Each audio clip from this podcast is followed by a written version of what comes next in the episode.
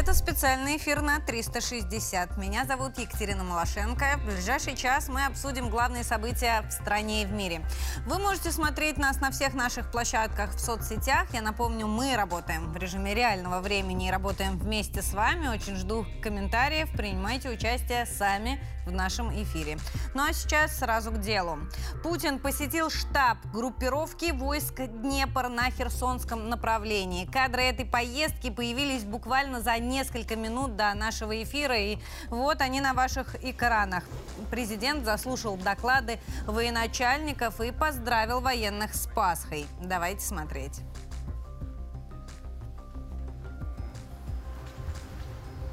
коротко. Поэтому работаем здесь, по-деловому,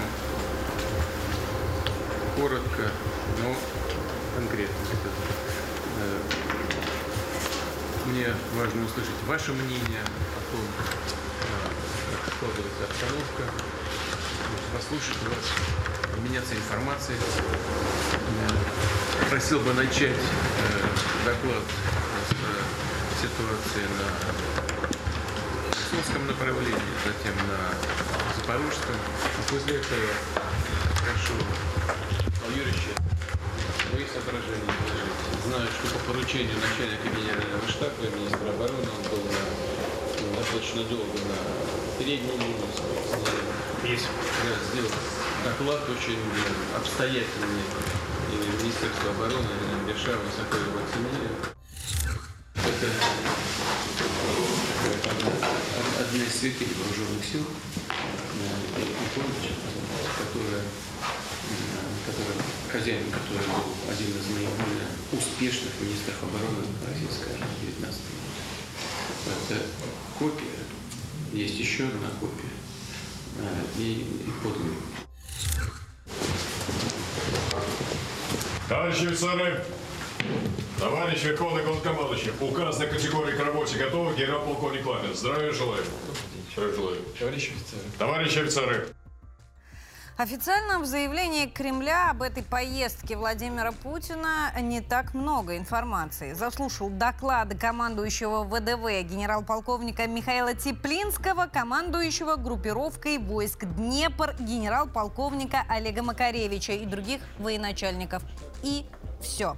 Но хочется обратить внимание, что Путин сразу отметил, что не хотел бы отвлекать военных от непосредственных задач, э, предложил работать быстро и по-деловому, эм, попросил рассказать, как складывается обстановка. Сначала обсудили Херсонское направление, затем Запорожское. После этого свои соображения высказал вот как раз глава ВДВ Михаил Теплинский. Обращаю ваше внимание, что он долгое время находился на передовой, поэтому сделал очень обстоятельный доклад, который и хотел услышать Путин из первых, что называется, рук. После обсуждения, э, как вы уже видели, Путин поздравил военных с Пасхой, подарил им копию иконы. Как он отметил, это одна из святынь вооруженных сил. А, Хозяин иконы был одним из наиболее успешных министров обороны Российской империи а, в армии 19 века. Вот что рассказал Путин о святыне. После посещения группировки войск Днепр Путин отправился в национальный эм, штаб, э, в штаб Национальной гвардии «Восток» в Луганской Народной Республике. Там он тоже принял доклады э, военачальников, обсудил обстановку. И, э, как уже заявили в Кремле, поездки эти не готовились заранее. Но кадры появились в сети достаточно быстро. Тем временем Украине предрекли невиданные препятствия при попытке наступления. На этот раз э, вопросом озаботились британские журналисты. Они изучили данные со спутников и пришли к выводу, что Россия построила невероятные э, инженерные сооружения и укрепления по всей линии соприкосновения. Я сейчас покажу вам как раз эту статью газеты «Эль Пейс». М, Таких укреплений, отмечают журналисты, не строили в Европе на протяжении 80 лет. И, по словам аналитиков, нет более сложной задачи, чем организовать профессиональное и эффективное э, наступление с участием всех родов войск на хорошо подготовленную заранее э, территорию. Это территория включает в себя и танковые рвы, и мины, и траншеи.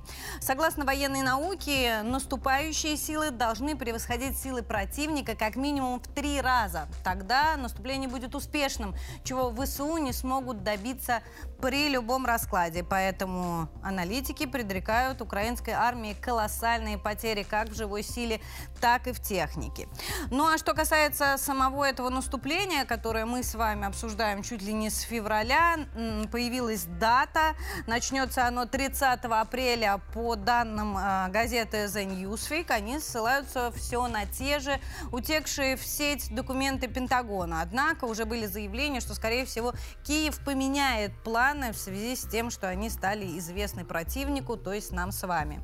Но будем э, оценивать обстановку, что называется, в моменте. Вот э, по официальным данным Министерства обороны российские силы нанесли удар по Северску. А, смотрите, а, этот удар наносился из РСЗО «Ураган» и «Град». Были поражены опорные пункты противника и уничтожена живая сила. А, это вот мы с вами переходим к анализу ситуации на линии соприкосновения. Давайте начнем с данных Министерства обороны и послушаем Игоря Коношенкова.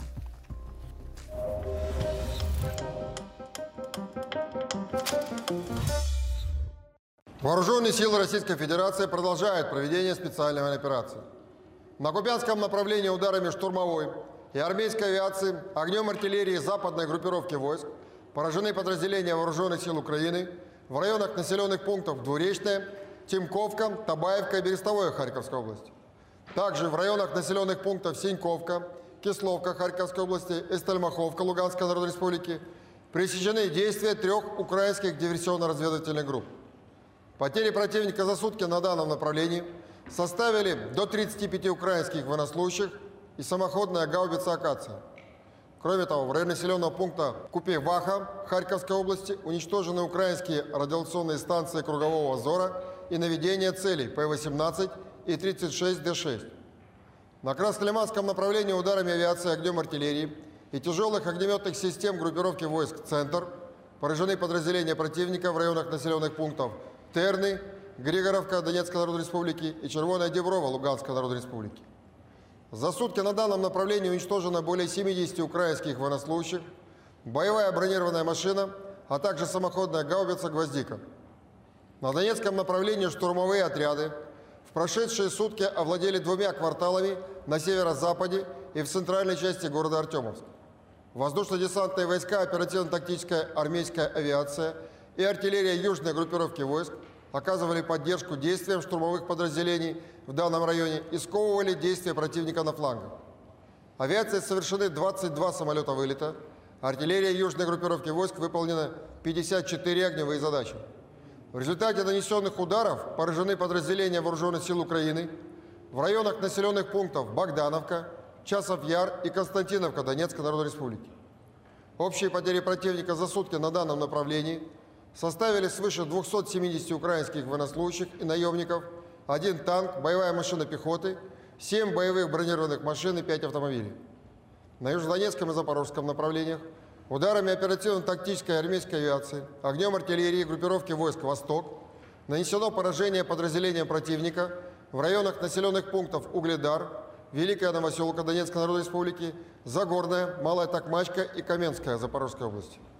В районе населенного пункта Новомихайловка Донецкой Народной Республики пресечена деятельность украинской диверсионно-разведывательной группы. За сутки на данных направлениях уничтожено до 60 украинских военнослужащих, два пикапа и одна гаубица МСТБ.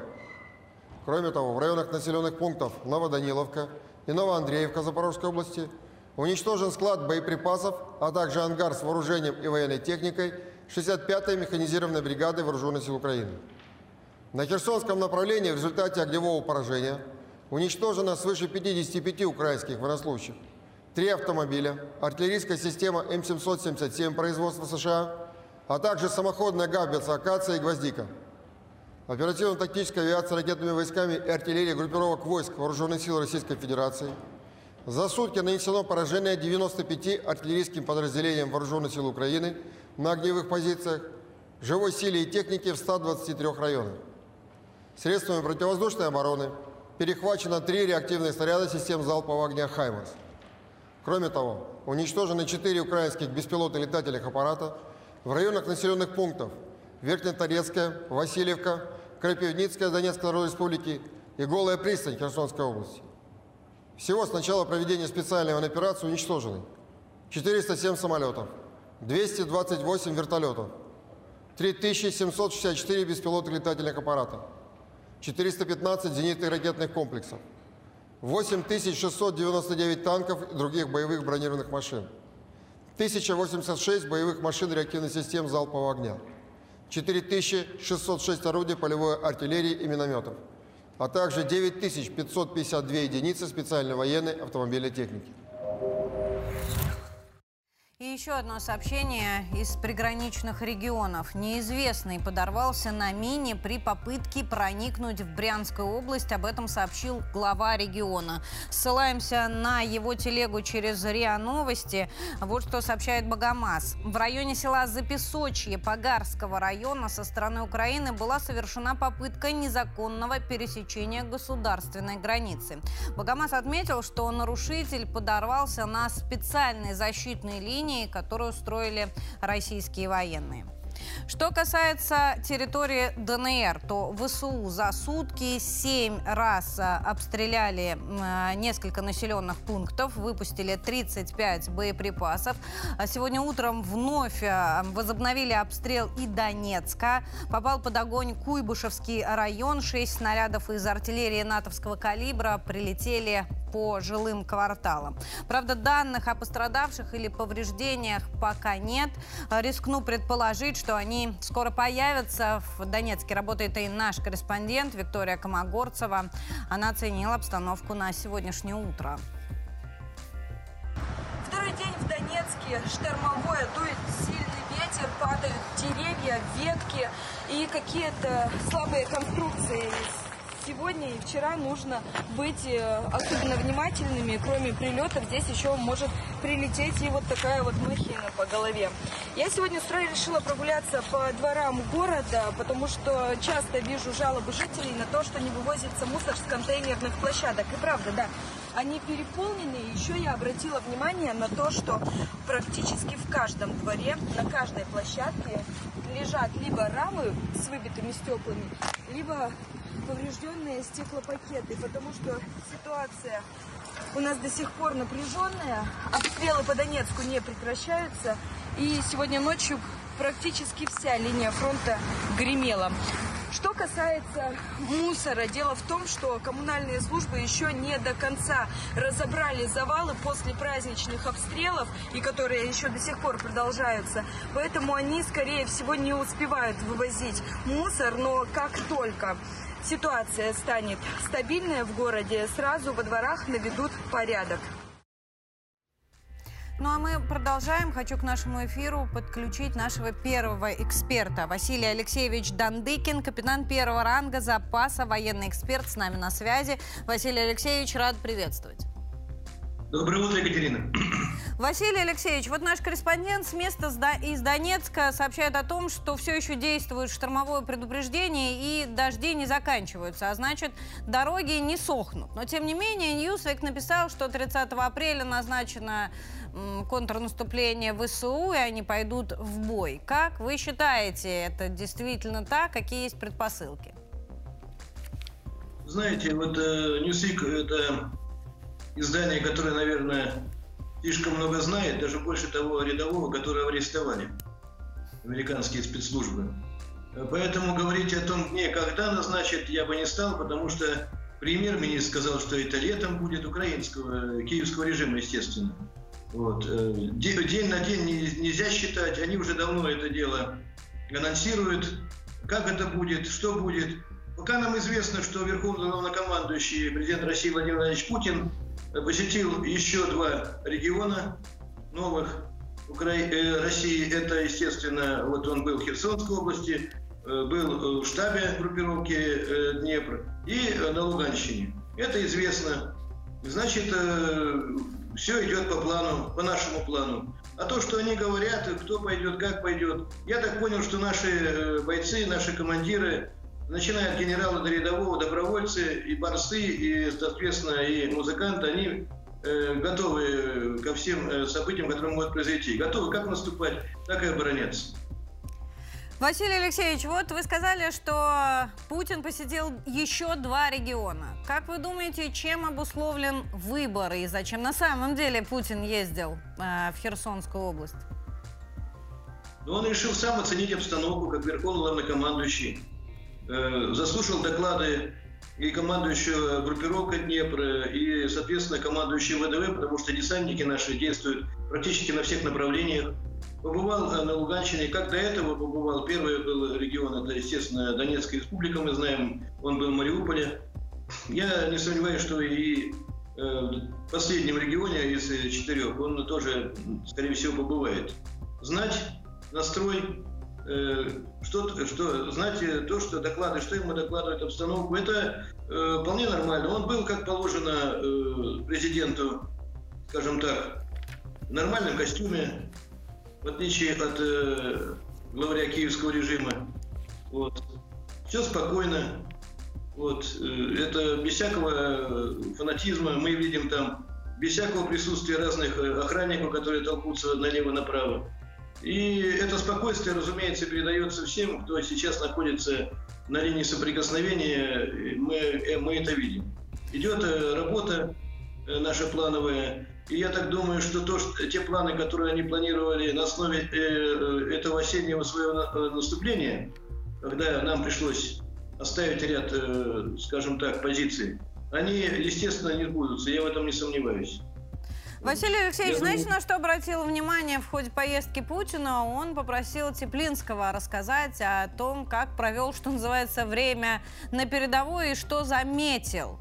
А почему а, эта информация так важна Путину? Неужели не хватает той аналитики, которую дает Генштаб Верховному главнокомандующему? Что он хотел услышать от генерала? Я знаком с генерал-полковником Теплинским, когда он еще был полковником. И доводилось э, провожать журнал «Очерк» о э, командире роты Теплинском, который в 1995 году держал вокзал в Грозном, не потеряв ни одного бойца и получил за это звание Герой России. Это один из самых опытных боевых генералов. Он имеет опыт не только командования десантными войсками, но и армейскими подразделениями. В частности, он командовал учеб, учебным центром в Чите, где служил в свое время Леонид Ильич Брежнев в 30-е годы. Он э, был на военных округах, имеет э, полное образование академическое, то есть это человек, э, который может э, сказать Верховному главнокомандующему много, наметанным взглядом, как человек, принимавший участие еще в Приднестровском конфликте. Медаль за отвагу оттуда еще у него была награда. Поэтому, да, десантники, вот, я думаю, гордятся своим новым командующим. Спасибо вам большое за вашу оценку. С нами на связи Василий Алексеевич Дандыкин, капитан первого ранга запаса, военный эксперт. Ну а мы, друзья, с вами переходим к международной повестке. Глава МИД Лавров продолжает свое турне по Латинской Америке. Первой стала Бразилия, и сейчас мы уже можем подводить итоги этого визита. На встрече со своим коллегой говорили не только об экономике, но и о том, что Москва выступает за реформирование ООН и полноценное участие Бразилии в э, международном взаимодействии. Кроме того, коснулись и э, конфликта на Украине. Бразилия выступила за то, чтобы немедленно прекратить огонь, предложила свое посредничество на переговорах. Ну а Москва вновь подтвердила, что готова садиться договариваться в любой момент, но все зависит от Киева. Подробности поездки Лаврова в Бразилию смотрите в нашем сюжете.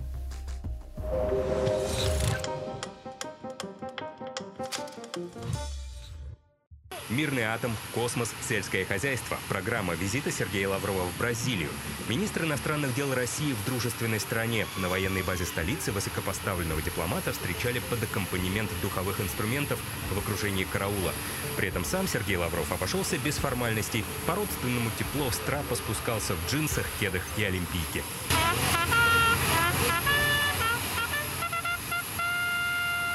На официальной части встречи традиционно строгий дресс-код. Министры иностранных дел России и Бразилии обсудили глобальные вопросы. Например, мир на Украине. Мы признательны бразильским друзьям за прекрасное понимание генезиса этой ситуации. Мы заинтересованы в том, чтобы украинский конфликт как можно скорее завершился. А мы подробнейшим образом не один раз уже объясняли а, причины происходящего и те цели, которые мы преследуем в этой связи. Я подтвердил готовность Бразилии содействовать мирному урегулированию конфликта, напомнив о выступлениях президента Лулы в смысле стремления содействовать формированию группы дружественных стран для посредничества в переговорах между Россией и Украиной. Кроме международной повестки, коллеги обсудили и двустороннее сотрудничество. Россия готова расширять взаимодействие с Бразилией в использовании мирного атома, вместе развивать космическую сферу и сельское хозяйство. Государства наметили график восстановления работы двусторонних институтов, в том числе межправительственной комиссии. Сергей Лавров пригласил главу МИД Бразилии посетить Россию в удобное для него время. Мауро Вейера, в свою очередь, заявил о вреде от антироссийских санкций. По его словам, ограничения негативно влияют на экономики мира и больнее всего бьют по развивающимся странам. Сергей Лавров также встретился с президентом страны Лулой да. Глава российского МИДа привез президенту Бразилии письмо от Владимира Путина. Глава государства пригласил Лулу да на экономический форум в Санкт-Петербурге. Ну и больше всего заволновались, конечно, Соединенные Штаты, что нам дружить с Латинской Америкой удается больше и лучше, чем им самим. Гей Саралидзе присоединился к нашему эфиру. Я рада тебя приветствовать. Всех приветствую.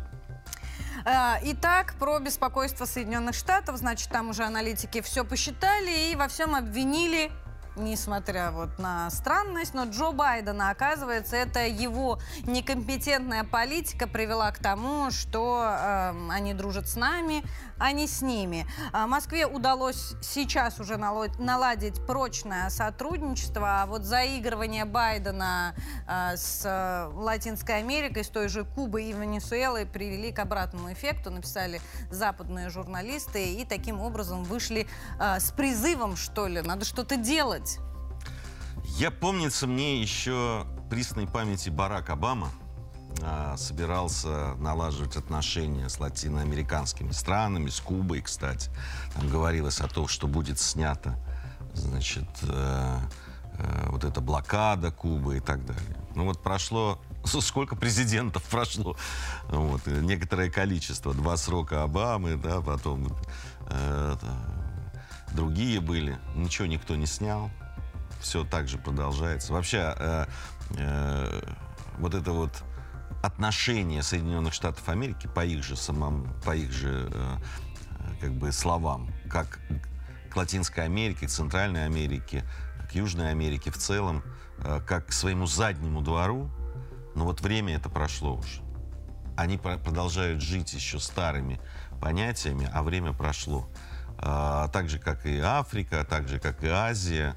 Да, вот это вот, можно сказать, вторая волна да, деколонизации, она пришла. Люди и эти страны не хотят больше жить так, как они жили до этого. Вернее, они отношений этих не хотят. А, то, что сейчас Сергей Лавров поехал по странам, любителям Соединенных Штатов Америки, прямо скажем, Куба, Никарагуа, Бразилия, Венесуэла.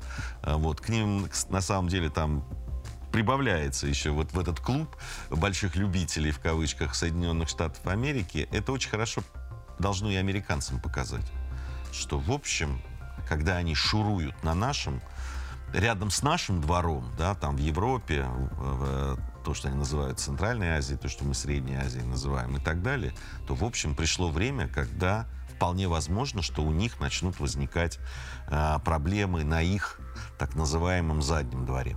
Поэтому замечательная поездка, я считаю, очень своевременная.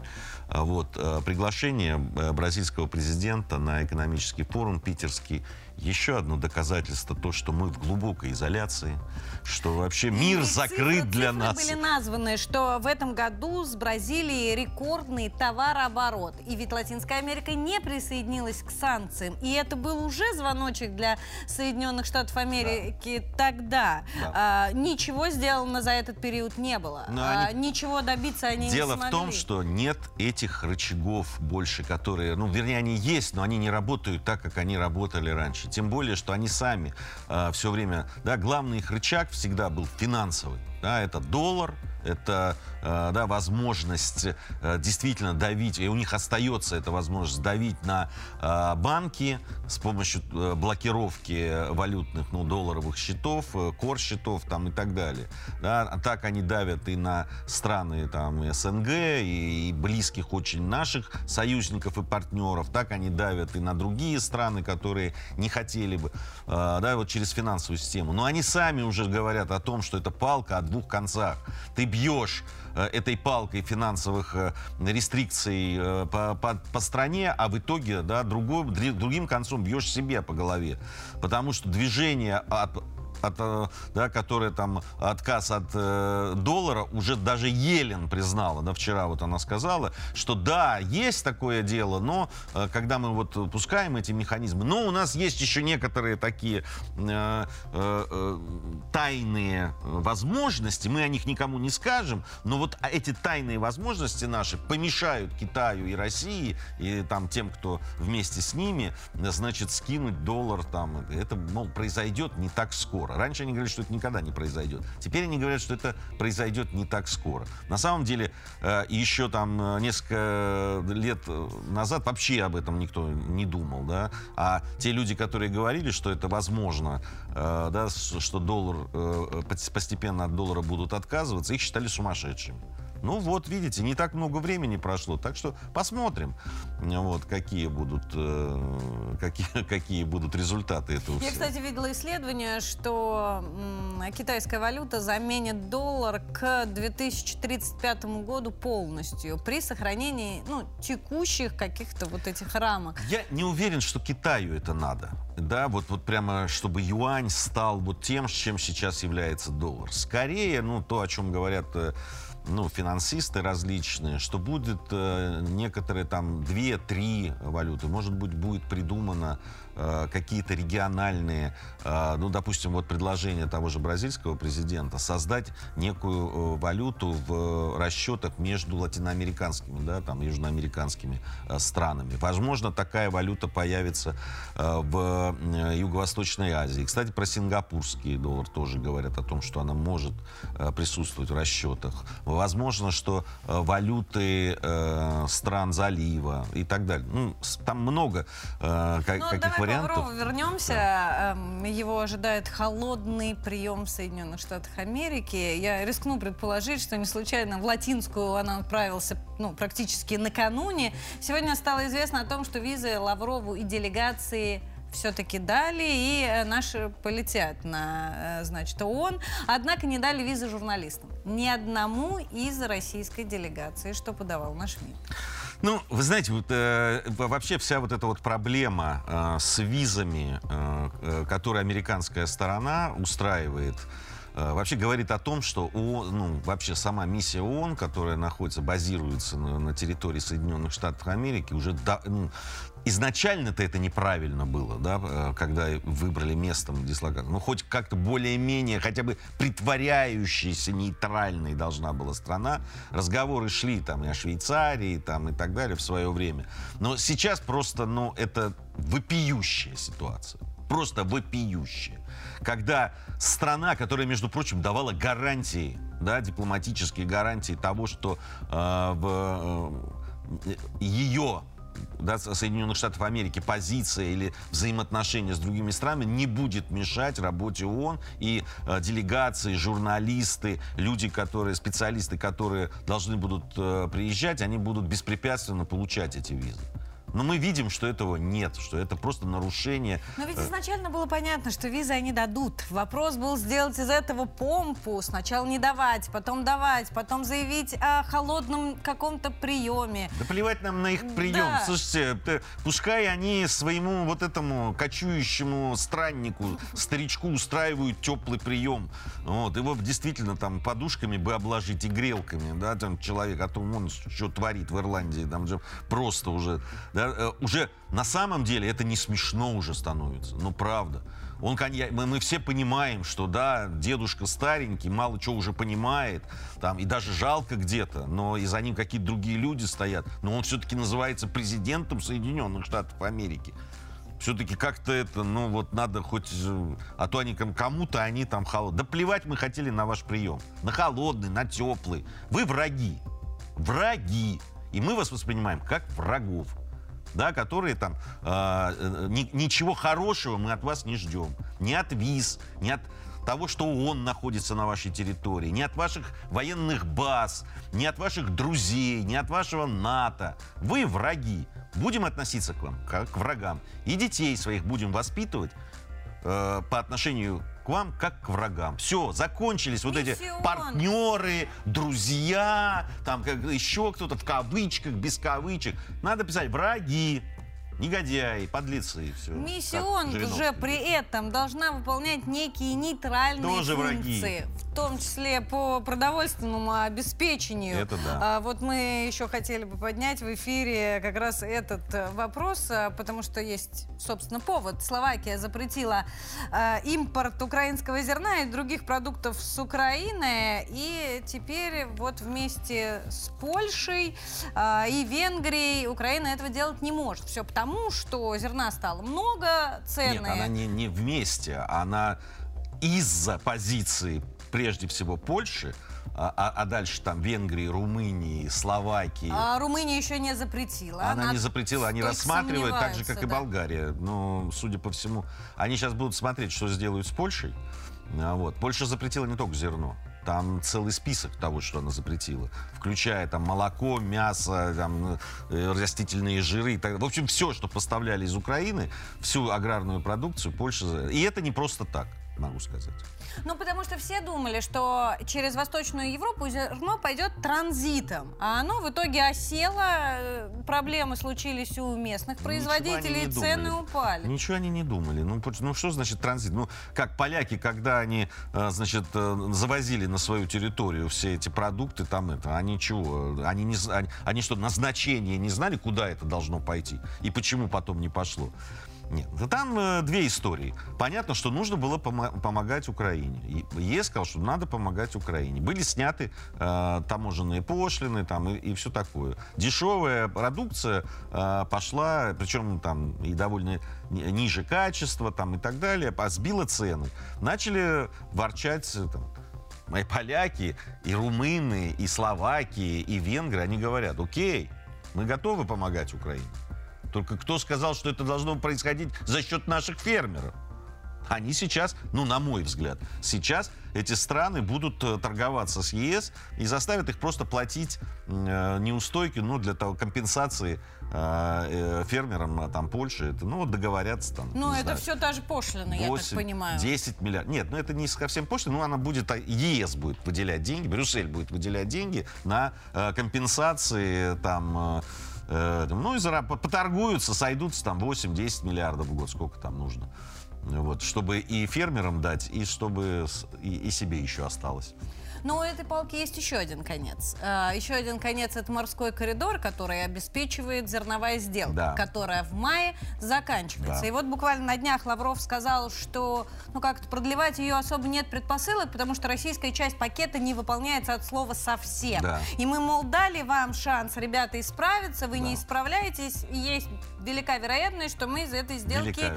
выйдем. Я, я больше скажу, вообще никак это не зависит от э, э того, будут они там, изначально, когда... Нет, а украинское зерно тогда окажется, в принципе, да. заблокировано. Я Если хочу... Восточная Европа не пустит, Россия не пустит, Дело в том, что, что Евро... Э, значит, зерно, э, которое -то там, да, уходит, до... то есть сейчас оно уже все ушло, никакого зерна у Украины нет. Да, и следующее пойдет только там поздней-поздней осенью или даже там, ну, ближе к зиме. Вот. Э, это известно просто по поставкам. А, поэтому время есть.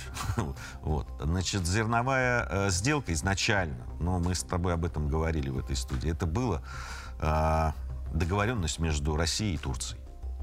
Да, никакого отношения. Там. Мы все понимали про то, что они будут творить. Да, мы всем говорили, ну вот видите, мы, мы же говорили, вот, что они не пропускают ни наши, э, э, ни, ни наши продукты, ни наше зерно, ни наши э, э, какие-то э, другие, там, э, химическая промышленность, о которой договаривались, да, там, э, они как, как мы и думали, они этого не делали, ничего не пускали. Но у нас была договоренность с Турцией. Значит, э, что делала Турция для нас? Ну, давайте оставим в стороне этот разговор. Более-менее все понимают. Мы пошли им навстречу, потому что чуть ли не половина того зерна, которое было вывезено по, по зерновой сделке, собственно, это была собственность Турции. Это было турецкое зерно, которое они закупили в свое время. А вот. Поэтому до 18 мая у нас закрыто. Э, ну, то есть действие зерновой сделки, да, там продолжается. То есть Турция успеет все вывести до 18 да мая? Да, она уже вывезла давно. Я хочу сказать, что в Турции пройдут выборы до 18 мая. Вот что самое главное. А там мы решим дальше. Продлевать кем договариваться? Конечно. С кем договариваться, продлевать, не продлевать и так далее. Вот Но, все. естественно, идут подобные же разговоры и в Европе. Как им решать вопрос, если Россия заблокирует зерновую сделку? В общем, там аналитики пришли к выводу, что Брюсселю придется а, либо идти на уступки России, такие выполнять какую-то ну, часть пакета, либо давить на Восточную Европу, чтобы они либо, все равно пускали к себе я, украинское я, зерно. Я настаиваю на том. Давить конечно, можно, но, скорее всего, придется раскошелиться.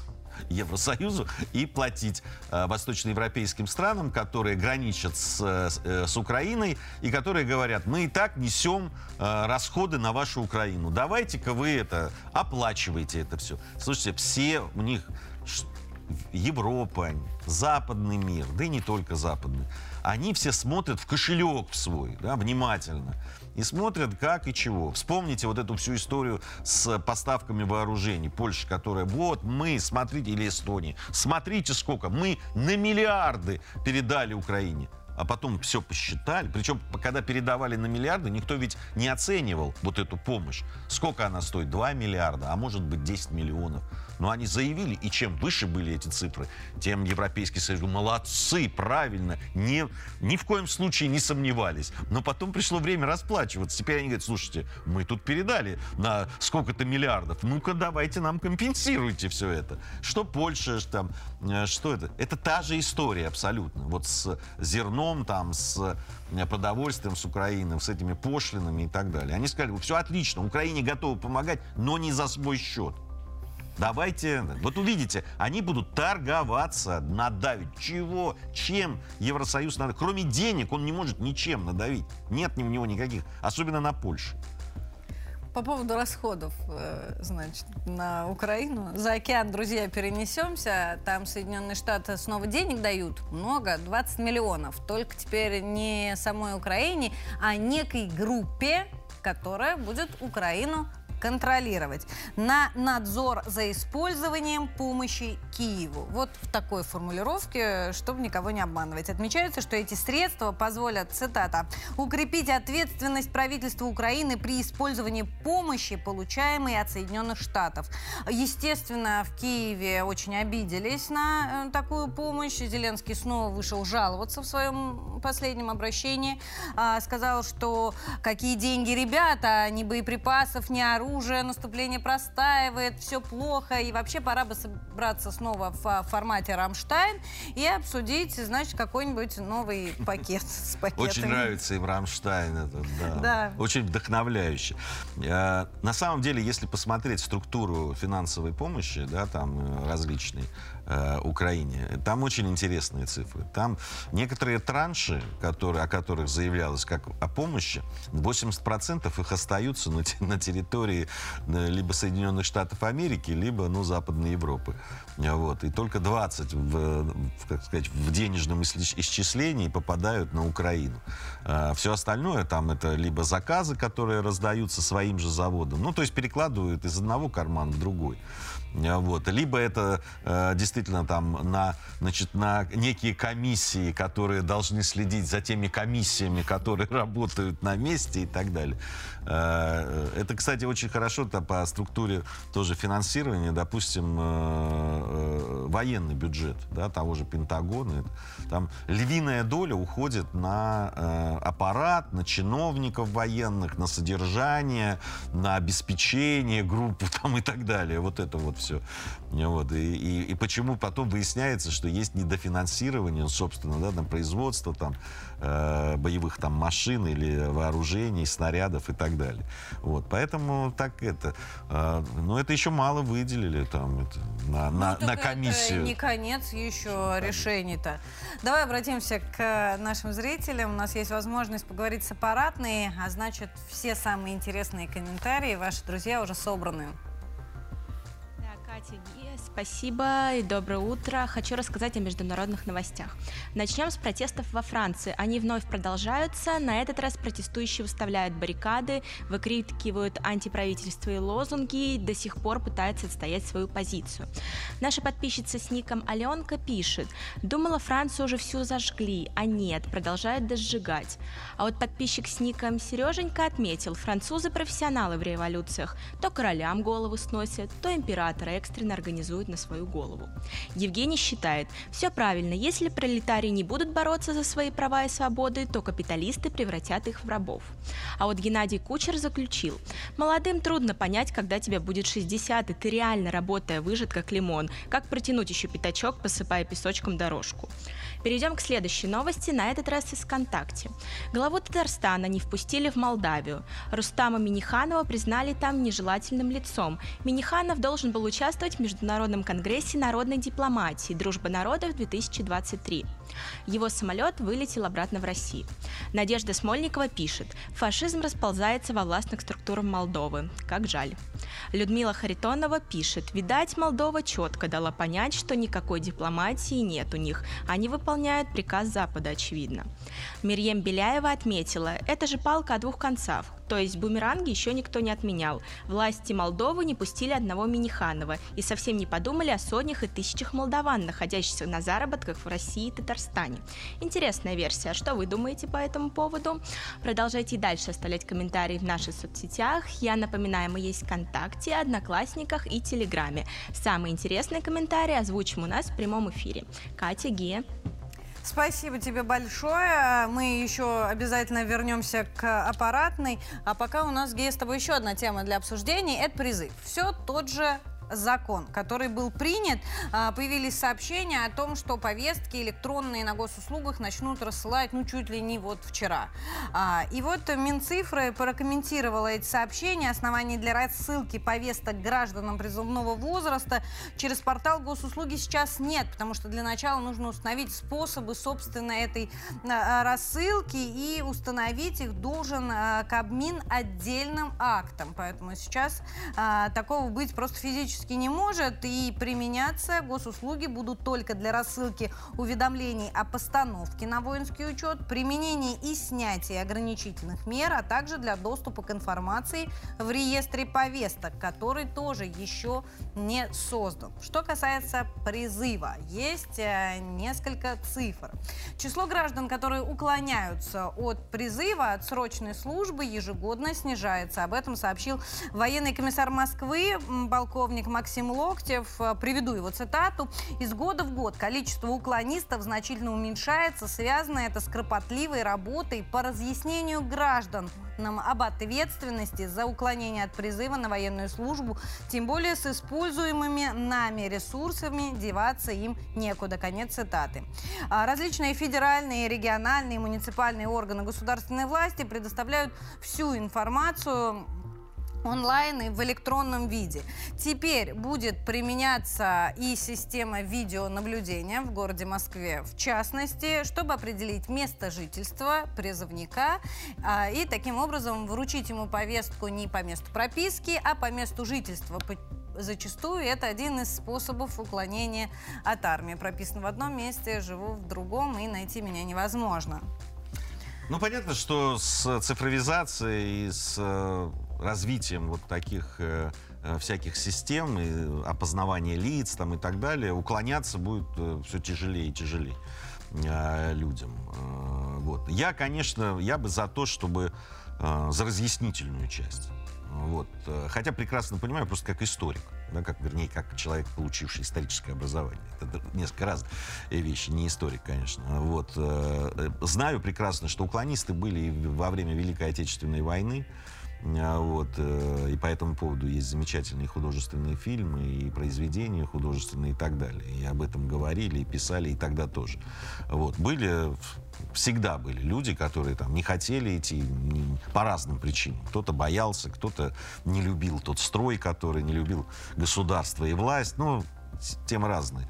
Вот. И государство с этим боролось, понятное дело. Ну, сейчас, на мой взгляд, у людей, которые не хотят идти в, служить, э, если это по каким-то причинам там личного характера, ну, значит, есть э, альтернативная служба. Да? Надо идти, значит, на нее. Те, кто там по каким-то причинам не хочет брать в руки именно оружие. Вот. Потому что, ну, жизнь у нас такая. Не, не скажу, что я в восторге от всех вот этих вот цифровых вещей, которые делают нашу жизнь, э, э, заставляют ощущать себя на поводке, да, все, все время. Э, вот. Э, какой-то личной свободы хотелось бы, конечно, больше, как человек, по-человечески. Но я понимаю, что от этого никуда не деться. Ну, это данность, которая есть, и она будет, и будет развиваться. А вот. Э, не, не будем же мы лудистами, которые там ломают машины, чтобы продолжать руками работать. Вот. К сожалению, это так. Хотелось бы, чтобы все эти цифровые способы, методы работали еще не только там на уклонистов, призывников, а, например, по отношению к нашим чиновникам, чтобы а, было все прозрачнее, проще, а, и уклоняться им было от сложнее. Своих обя... От исполнения да, своих да, да, обязанностей. я об этом и говорю. Да и вообще хотелось бы, чтобы вот эти вот все цифровые эти работы, мы уже в прошлых программах, я рассказывал там про налоговые там, и так далее. Но если уж сделали и облегчили нам в этом смысле жизнь, что мы мы можем там тремя нажатиями кнопки заплатить налоги, еще что-то сделать. Ну давайте они будут работать. Хорошо. Ой, да, твои слова, да богу в уши. Теперь про Европу. Во Франции продолжаются протесты по поводу пенсионной э, реформы. Накануне выступил Макрон с речью и чем вызвал новую волну. Ген, спасибо тебе большое за участие в нашем эфире. А мы идем дальше и посмотрим наш материал про марш пустых кастрюль. Что же это такое за новый термин?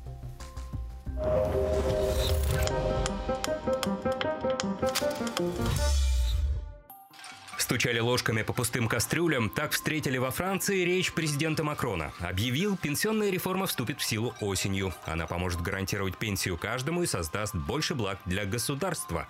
Он согласился, законопроект не был принят обществом. Выразил сожаление, что консенсус так и не удалось найти. А вот протестующие сожалели, их не услышали. Диалог с президентом уже невозможен. Перед мэриями и префектурами собрались тысячи человек. Марш пустых кастрюль перерос в беспорядки, жгли баррикады, мусор и даже вход в полицейский участок. Силовики применили слезоточивый газ. Ранее профсоюзы объявили, до 1 мая встречаться с правительством не будут, а в этот день призывают устроить исключительную всенародную волну протеста. Однако президент в своем обращении заявил, дверь для профсоюзов остается открытой, предложил провести серию переговоров. Накануне Конституционный суд одобрил ключевую статью законопроекта, а Макрон его подписал. К 2030 году возраст выхода на пенсию увеличится с 62 до 64 лет. Причина – нехватка бюджетных средств на выплату пособий пенсионерам. В этом году дефицит на эти нужды 13,5 миллиардов евро, а к 2030 году за счет реформы планируют накопить 17 миллиардов евро. Искры недовольства летят уже несколько месяцев. С особой силой разгорелись, когда в марте премьер-министр Элизабет Борн воспользовалась статьей 49.3 Конституции страны. Так, законопроект о пенсионной реформе приняли без одобрения в Национальном собрании. Депутаты назвали решение концом демократии. А вот по европейским стандартам даже подросший возраст останется одним из самых низких. Так, в Дании, например, уходят на пенсию в 67 лет, а к 2040 году порог вырастет до 70. В среднем в странах Евросоюза на пенсию уходят в 65 лет. Претензии граждан к своей власти есть и в Великобритании. Вот смотрите, парламент сообщил о начале расследования в отношении премьер-министра Риши Сунака. Ни один премьер-министр Великобритании не может похвастаться безупречной, что называется, репутацией. Давайте сошлемся на телегу 360. Здесь как раз есть подробности. Вот по данным Sky News, расследование касается доли жены Сунака в компании, связанный с уходом за детьми. В офисе премьера пообещали помочь разобраться, чтобы доказать прозрачность этой декларации. Ну и еще а, один законопроект хотела с вами успеть сегодня обсудить. Это идею Анатолия Вассермана запретить россиянам хранить деньги, что называется, в наличности. Э, как сказал классик, э, в сберегательной кассе нужно. Так вот, э, э, вводить такое ограничение, о котором сказал Вассерман, нет э, никаких причин. И оно с макроэкономической точки зрения все равно ни на что не повлияет. Я напомню, Вассерман представил законопроект, который обяжет россиян, хранящих наличные в рублях и валюте на сумму свыше 1 миллиона рублей, сообщать об этом налоговые органы и разъяснять происхождение средств. В противном случае их э, конфискуют и обяжут вас выплатить штраф в два раза больше суммы, которая который изъяли. А, но вот э, на этом история и закончилась, потому что законопроект раскритиковали. Что, друзья, идем с вами дальше и продолжим внутреннюю повестку и поговорим с вами о ценах на авиабилеты. Авиабилеты на внутренние рейсы могут подорожать и не на какие-то 1-2%, а на 15-30% из-за снижения субсидирования. Это заявил заместитель министра транспорта России Игорь Чалик. Я сейчас покажу вам как раз э, статью соответствующую э, где есть его цитата, он объясняет, что дело в том, что у нас в этом году пока не одобрено выделение субсидий по аналогии с 2022 годом. Как вы помните, это было 100 э, миллионов э, рублей, э, миллиардов, прошу прощения. В связи с этим мы э, э, ожидаем, возможно, будет рост стоимости перевозок примерно от 15 до 30 процентов. Соответственно, возможно, будет и уменьшение количества рейсов. Мы решили развернуть историю, узнать, почему такое большое повышение цен, кто вообще сможет позволить тогда себе эти авиабилеты. Мне кажется, что и сейчас на них цены просто заоблачные. И вот а, с нами на связи есть уже наш эксперт Олег Константинович Пантелеев, исполнительный директор агентства «Авиапорт». Олег Константинович, рада вас приветствовать. Здравствуйте. Олег Константинович, э, вот э, посчитать посчитали 15-30% повышения цен. Как вы думаете, кто такие дорогие авиабилеты вообще сможет себе позволить? И как это скажется на авиаотрасли в целом? Полагаю, что даже если повышение цен на авиабилеты произойдет, причем э, в тех диапазонах, которых говорил заместитель министра транспорта, на спрос на авиаперевозки драматического, радикального влияния это не окажет. Напомню, что масштаб субсидий, вы уже говорили о том, что это порядка 100 миллиардов рублей только лишь на весенне-летний период 2022 года, а еще было выплачено дополнительно порядка 25 миллиардов в осенне-зимнем периоде 22-23 годов, вот там механизм субсидирования по сути позволял авиакомпанию на каждого перевезенного на тысячу километров пассажира получать примерно около 1 рубля от государства. Это позволило авиакомпаниям удерживать тарифы и тем самым авиакомпании фактически, несмотря на рост расходов, э, имели возможность э, компенсировать рост расходов за счет бюджета. Но мы видим, что изменение цен относительно 2019 года с учетом государственной поддержки оказалось значительно ниже, чем рост расходов авиакомпаний и даже ниже, чем накопленный уровень инфляции.